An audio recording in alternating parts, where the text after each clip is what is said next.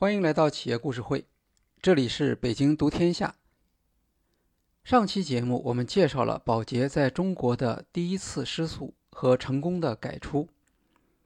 在此之后，宝洁在十几年的时间里保持着与竞争对手的领先优势。根据战略管理的理论，企业要保持可持续的竞争优势，就必须要在资源和能力上。满足四项条件：有价值、稀缺、不可替代和难以模仿。宝洁中国正好符合这一标准，特别是它的品牌和渠道管理能力远远超过本地企业，而且这一能力是很难模仿和替代的。本土品牌在广告和陈列方面的创新。对宝洁构成了冲击，但对宝洁来说，这些本地的资源和能力却是可以购买和模仿的。宝洁仍然实行相对严格的国际化战略，只是从地区层面增加了一些自主权，比如生产与供应链的管理和媒体投放，但产品和品牌的管理仍然集中在总部层面。在此期间，大型卖场成为全球销售增长的主要动力。大卖场出现后，渠道的市场地位得到提升，相对权重增加，这就威胁到宝洁对卖场货架的管理和控制。为了对抗大卖场市场地位的上升，宝洁的对策是在全球发起大量收购。通过增加产品的品种，来保持它在大型卖场里面的货架和展示优势。二零零五年，宝洁斥资五百七十亿美元收购男性个人护理品牌吉列，增加了吉列剃须刀、金霸王、博朗与欧若 B 等消费品牌。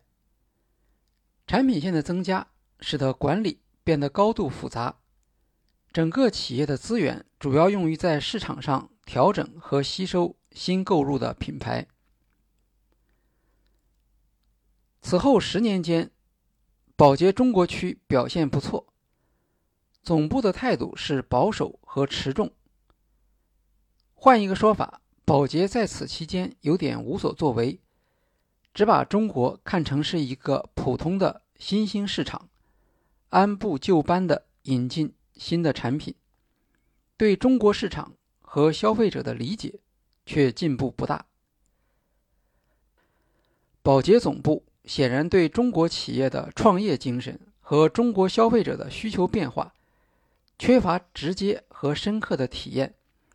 在打退本土企业第一次冲击后，他们选择了紧盯市场份额的态度。由于宝洁特别擅长。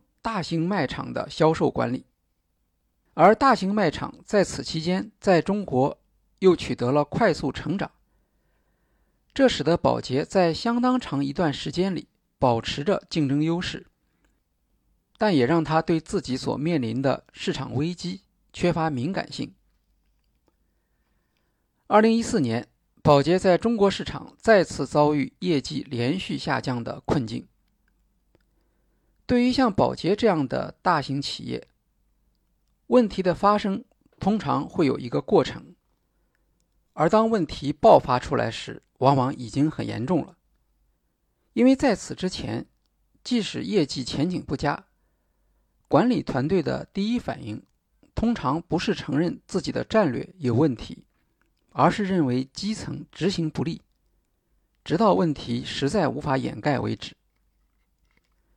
根据市场调研公司 Euromonitor 统计，从2010年开始，宝洁中国的收入增速已经持续低于中国日化行业的整体增速，而直到四年后，宝洁才不得不承认这一挫折。北京宝洁总裁刘一谦说：“宝洁十年前的定位很准确，目标就是大众经济。”但中国变化太快了，尤其是电商。有那么多高端的消费者，这时候我们的反应有点慢。二零零五年，宝洁旗下品牌还保持着超高端的定位，价格是同品类平均售价的二点五倍。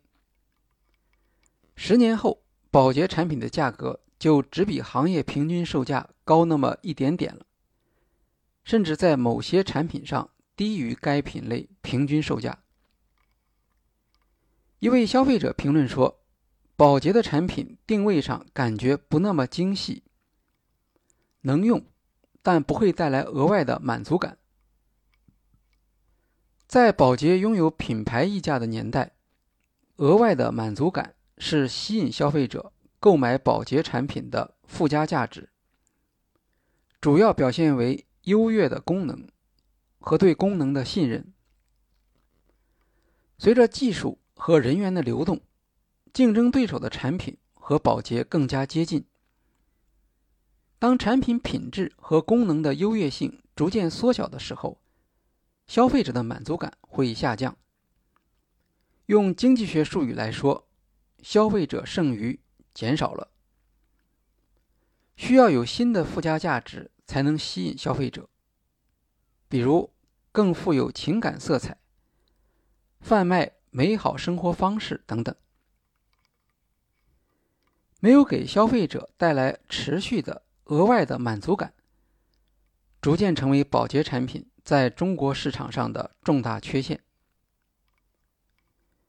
与此同时，保洁本身却出现了创新速度变慢和大企业的官僚控制问题。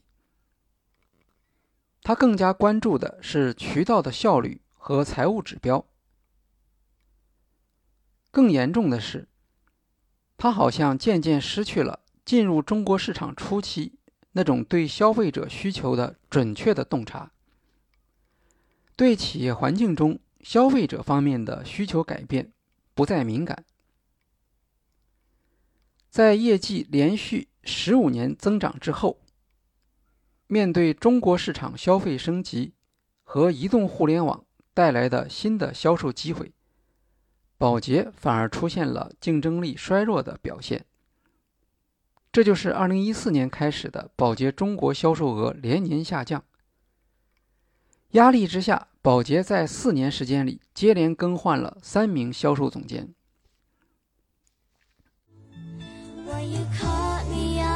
Was falling. Your love lifted me back on my feet. It was like you heard my calling. And you rushed to set me free. When I found you, I was blessed. 保洁的问题不仅发生在中国市场，也是全球性的。它更多通过收购扩大市场占有率依靠这些外部的增长，形成对大型卖场的垄断优势，而不是靠本身的产品创新来实现销售增长。保洁营业收入在2008年曾达到835亿美元。在此之后，增长陷入停滞，销售收入开始出现下降。为了保持利润，宝洁一度甚至降低了研发在营业收入中的比例。这当然是一种近乎自杀的行为。在中国，整个消费品市场都能够感觉到宝洁的速度太慢，产品创新和产品升级慢。渠道变革反应慢，宝洁习惯了以低成本、规模化的产品满足大部分人的需求。它给人的感觉是主要满足功能性需要的标准化产品。既然产品在顾客心目中没有持续提供新价值，顾客自然很容易被其他企业的价值主张所吸引而转移。宝洁中国曾经有过几次重大的研发计划，但新产品上市要经过美国总部批准，审批流程耗费几年时间。二十世纪末，中国洗发市场流行中草药黑发护理。二零零七年，中国护肤品市场流行草本风。宝洁都有对应的产品计划，却由于审批耽搁而错过机会。二零一零年初，宝洁在中国市场推出 Olay 男士系列。在推出前，宝洁的研发部门曾花费四年时间论证产品的可行性。而在这段时间里，宝洁中国本土的竞争对手们早已把男士护肤品铺满了渠道。当宝洁终于推出自己的产品时，消费者已经被教育和瓜分的差不多了。宝洁未能以新鲜的价值主张吸引到顾客。洗衣液是另一个值得反思的案例。欧美市场。从洗衣粉到洗衣液，花了三十年时间。宝洁对这一数据的效力深信不疑。他们认为中国消费者接受洗衣液的时间可能会快一些，但不会少于二十年。而实际上，中国消费者从洗衣粉转向洗衣液，只用了五年时间。蓝月亮是第一家推出洗衣液的本土企业，迅速成长为洗衣液市场的领导者。宝洁在海外市场已经有成熟的洗衣液产品，最终却足足比蓝月亮晚了四年才上市。这样的错误似乎很难理解。宝洁没有看到中国市场将由洗衣液取代洗衣粉的趋势。尽管手上明明有产品，却由于认知盲点的存在，而无法制定出有效的战略。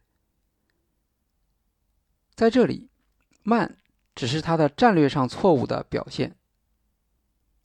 在洗衣液市场上，宝洁至今仍然落后于本土品牌。产品升级慢的另一个表现。是对成功品牌高端价值维护不利。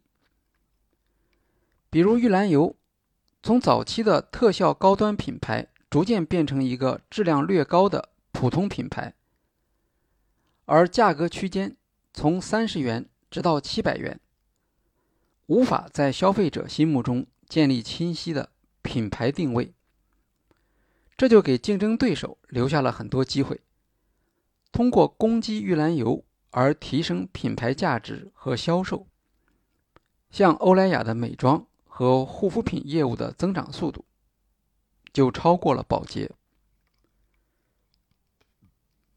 在渠道变革上，宝洁同样有很多慢的例子。上个世纪九十年代时，宝洁的竞争对手思宝集团曾采取在货架旁边安排促销员的办法，来提高。舒蕾洗发水的销售，为了跟随这一做法，宝洁中国花费了一年多的时间向总部申请，才得到总部同意跟进的许可。只不过在当年，宝洁占据了市场主导地位，这种慢带来的问题还不明显。宝洁抓住了大型卖场在中国崛起的潮流。这是它持续成长的一个关键土壤。当电商兴起后，作为供货商，宝洁有机会迅速利用这一新兴渠道。但宝洁的内部资源和能力受制于中国市场战略，无法做出灵活的反应。而一些规模较小的企业，却可以凭借新的打法，如邀请网红。和 KOL 领袖代言、口碑营销、视频直播等，来吸引有个性化追求的细分人群。电商平台和社交应用绕过了宝洁对传统大型媒体，像中央电视台的广告垄断，通过直接和消费者互动来开展销售。这种新型营销方式。称为 DTC（Direct to Customer）。超越以往经验的新的竞争环境令宝洁措手不及。他有资源，也有能力，可是不知道如何运用到新的市场上，而总部也没有给出清晰的战略指导。宝洁对这些问题当然是清楚的，至少中国区管理者很容易发现市场情况的异常。不过，偏重标准化产品和固守预设的消费者升级路线，是拥有普遍共识作为基础的战略。只有猛烈的组织和产品变革，才能打破这一局面。最终，全球经营数据的恶化。逼迫宝洁总部做出自我革命。二零一四年，宝洁全球开始瘦身计划，出售在市场上表现不佳的品牌，品牌数量从超过两百个减少到六十五个左右，专注于在全球市场排名第一或第二的五大消费品品类。二零一五年，Taylor 接任宝洁 CEO。他率领董事会成员视察了中国市场，并且公开声明，在中国这个我们的第二大市场里面，没有一个我们的核心品类在增加用户数，甚至大部分还在下跌，这是令人无法接受的。我们决心花时间解决这个问题。同年，宝洁中国区换帅，马瑞斯成为新任总裁。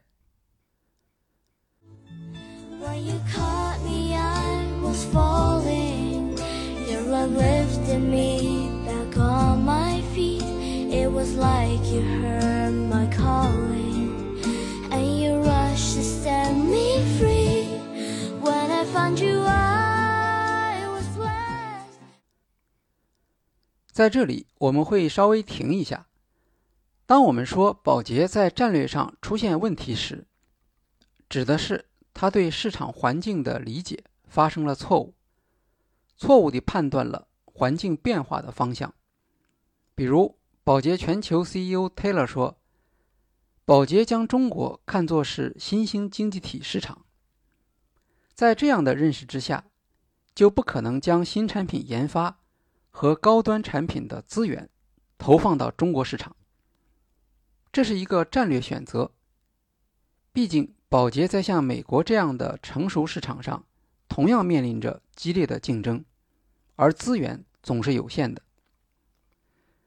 CFO 莫勒则进一步指出，宝洁没有意识到中国消费者对价高质优产品的需求，而一旦宝洁认识到错误，他就可以根据新的认识来调整资源和能力的配置。也就是说，这是一个思维上的缺陷，导致战略选择的错误。错误尽管很严重，但并不能因此就否定宝洁自身的强大资源和能力。我们可以用 Olay 的例子来看宝洁在扭转认知后，如何调动资源，为 Olay 赋予新的品牌形象。对宝洁来说，这并不是一道新的作业题。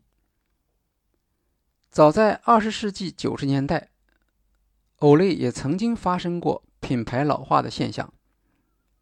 当时，宝洁通过功效改进和提高价格，实现品牌再造，为欧莱建立起高端的品牌形象。二零零三年。欧莱成为年销售超过十亿美元的品牌。二十年后，宝洁在中国市场再次面临欧莱品牌再造的挑战。欧莱在中国市场有很好的声誉，它的主要问题是产品线太长，既有三十元左右偏低端的产品，也有数百元的高端产品。在快速消费品市场上，受欢迎的品牌出现这种情况并不少见。为了增加销售，企业会倾向于提供更多的略有差别的产品，结果造成明星产品产品线变得臃肿。还是为了扩大销售，企业还会增加销售商数量。在保洁销售增长乏力的几年里，像 Olay 这样市场不错的产品承担了增加铺货的压力。一个在满大街随处可见的产品，当然很难和高端的形象联系在一起。这正好是 Olay 当时的情况。宝洁采取一系列措施，将 Olay 向中高端地位靠拢。二零零九年，宝洁推出了均价三百元以上的 Olay Professional Prox 系列，开始向中高端转型。该款产品不仅在专柜有单独销售区域，消费者还会享受到肌肤测试等更高端的服务。但是，由于当时的 Olay 产品线齐全，在大多数中国消费者的认知里，Olay 只是一个物美价廉的护肤品，其低端品牌的形象早已深入人心。新产品和营销。没能帮助 Olay 成功向高端转型。宝洁下决心解决过度扩张对品牌形象的稀释，从2016年起开始削减中国区近千个业绩不佳的专柜，这些销售点占据 Olay 中国渠道的比例高达百分之三十，而销售额贡献却只有百分之八。到处可见的和低端品牌为伍的销售点，损害了 Olay 作为高端产品的形象。同时，Olay 将功能聚焦于抗衰老，砍掉与抗衰老定位不符或是销量不佳的产品，相继关停六个偏低端的产品线，集中资源完成产品从外包装、专柜设计。到品质的升级。二零一六年开始，玉兰油中文名字不再出现在广告中，取而代之的是原来的 Olay 英文商标。根据调研反馈，中国消费者发生了一个明显的变化，他们对护肤品的要求不仅是要让皮肤变白，还要看上去更年轻。宝洁产品研发部门发现，亚洲人面部看上去衰老，很大的原因在于脸部皮肤的松弛。亚洲女性随着年龄增长，在面对松弛、皱纹等常见肌肤衰老问题外，面部轮廓还呈现出横向外扩的趋势。针对消费者的担忧，宝洁推出了专门用于亚洲女性的。Olay 小脸精华解决皮肤松弛问题，让消费者看起来变得更年轻。小脸精华获得了极大的市场成功。在 Olay 小脸精华的案例中，宝洁将过去最擅长的功能优异的价值主张充分发挥出来。先是提出消费者担心的问题。再从功能角度给出解决的方案，比如强调小脸精华里面烟酰胺的成分。消费者不是化学家，需要有人向他们解释烟酰胺的功能。过去，宝洁主要依赖线下促销员进行消费者教育，而现在它可以利用社交媒体上的网红和美妆主播，将广告预算中的一部分。提供给这一群体，由他们来向粉丝介绍这款产品。而一旦记住了这个拗口的名字，只要下次看到“烟酰胺”三个字，消费者就会自然产生购买欲望。功能优越、网红推荐、产品进口和高定价，是支持这一轮 Olay 品牌再造的基本打法。you caught me was falling, your love lifted me back on my feet. It was like you heard my calling, and you rushed to set me free. When I found you, I was blessed. 二零一七年，中国市场上市的藕类新品几乎全都是进口，如主打紧致提拉的真萃系列来自日本，主打肌肤修护的精纯青春系列来自法国，空气霜则是先在美国走红后再引进中国，同样成为爆款。这些新产品帮助提升了欧瑞的高端市场形象。据宝洁方面透露，欧蕾用户的平均年龄已经从三十五岁下降为二十六岁。如果仅从这个例子来看，宝洁面临的问题似乎并不严重，无非是思维上的转变，而基本的资源和能力还在，还拥有相对的优势。随时可以重新回归王座。不过，实际的情况却要复杂一些。我们来看看宝洁中国管理层的看法。二零一五年，马瑞斯出任宝洁大中华区总裁。他提出，宝洁在中国市场面临的四大挑战：没有正确的创新，没有在新兴渠道投资，渠道费用不够均衡。也没有根据中国消费者开发或定制新的市场传播策略。其中最核心的是没有正确的创新。宝洁中国从来没有停止创新，它的预算也相对充足。只是由于它的创新受制于当时的企业战略，导致认知上出现盲点，未能创造市场价值。二零零八年春，天猫前身淘宝商城上线，宝洁中国迅速组建了自己的电商团队。一年后，宝洁作为天猫首家快速消费品网络旗舰店上线运营。日化产品属于标准产品，宝洁品牌大多定位于大众市场，本来就是非常适应线上生态的。宝洁在应对电商冲击时的反应速度并不慢，甚至可以说具有前瞻性。对外经贸大学王芬民教授曾经在北大商业评论撰文，分析宝洁的市场调研。他认为，宝洁中国有三大基本原则：第一，是要求新产品比竞争对手有明显优势；第二，是尽早发现一个消费趋势，由保洁来引导消费。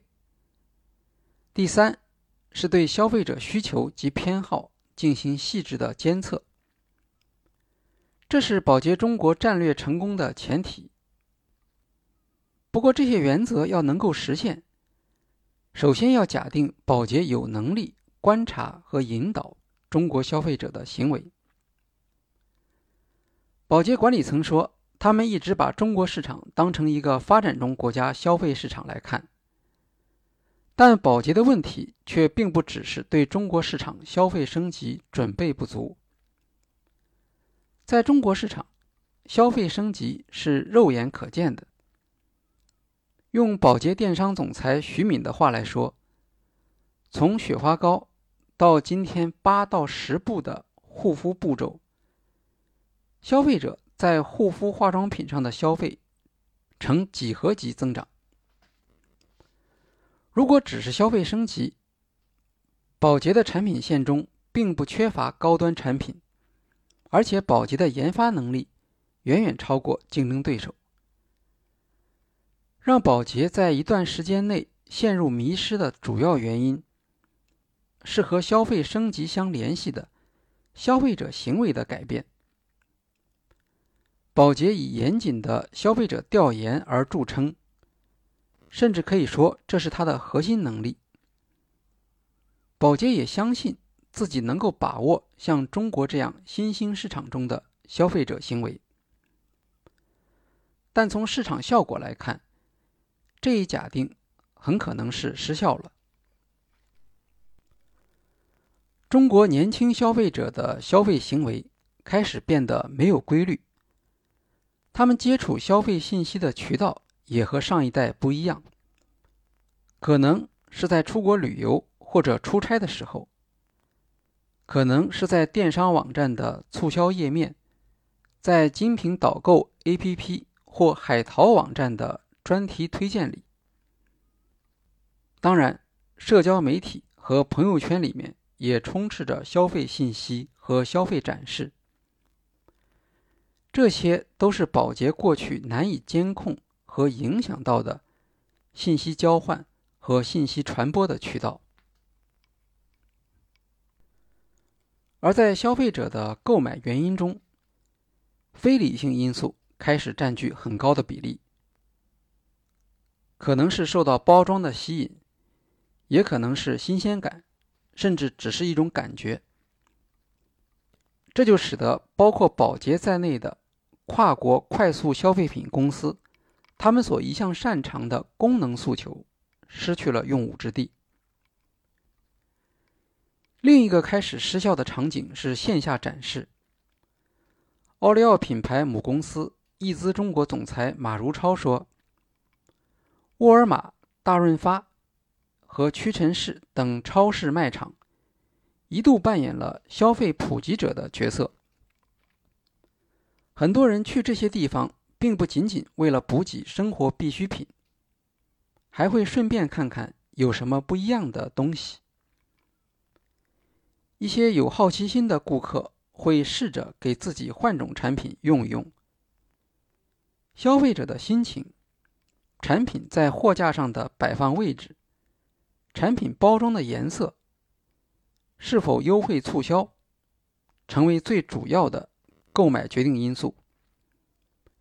这就是快速消费品被定义为冲动性购买的原因，同时也是保洁、联合利华这类公司以营销见长的企业能力。由于年轻群体普遍减少了去超市购物的次数。宝洁利用货架陈列展示影响消费者的能力也在减弱。宝洁中国一直将联合利华和花王作为自己在国内市场上最大的对手，但最终却是一些他很少关注的小品牌侵占了自己的市场。这些品牌在社交媒体上传播，在电子商务平台上成交。成功绕过宝洁精心设置的品牌声誉壁垒、媒体价格壁垒和大超市的货架陈列壁垒。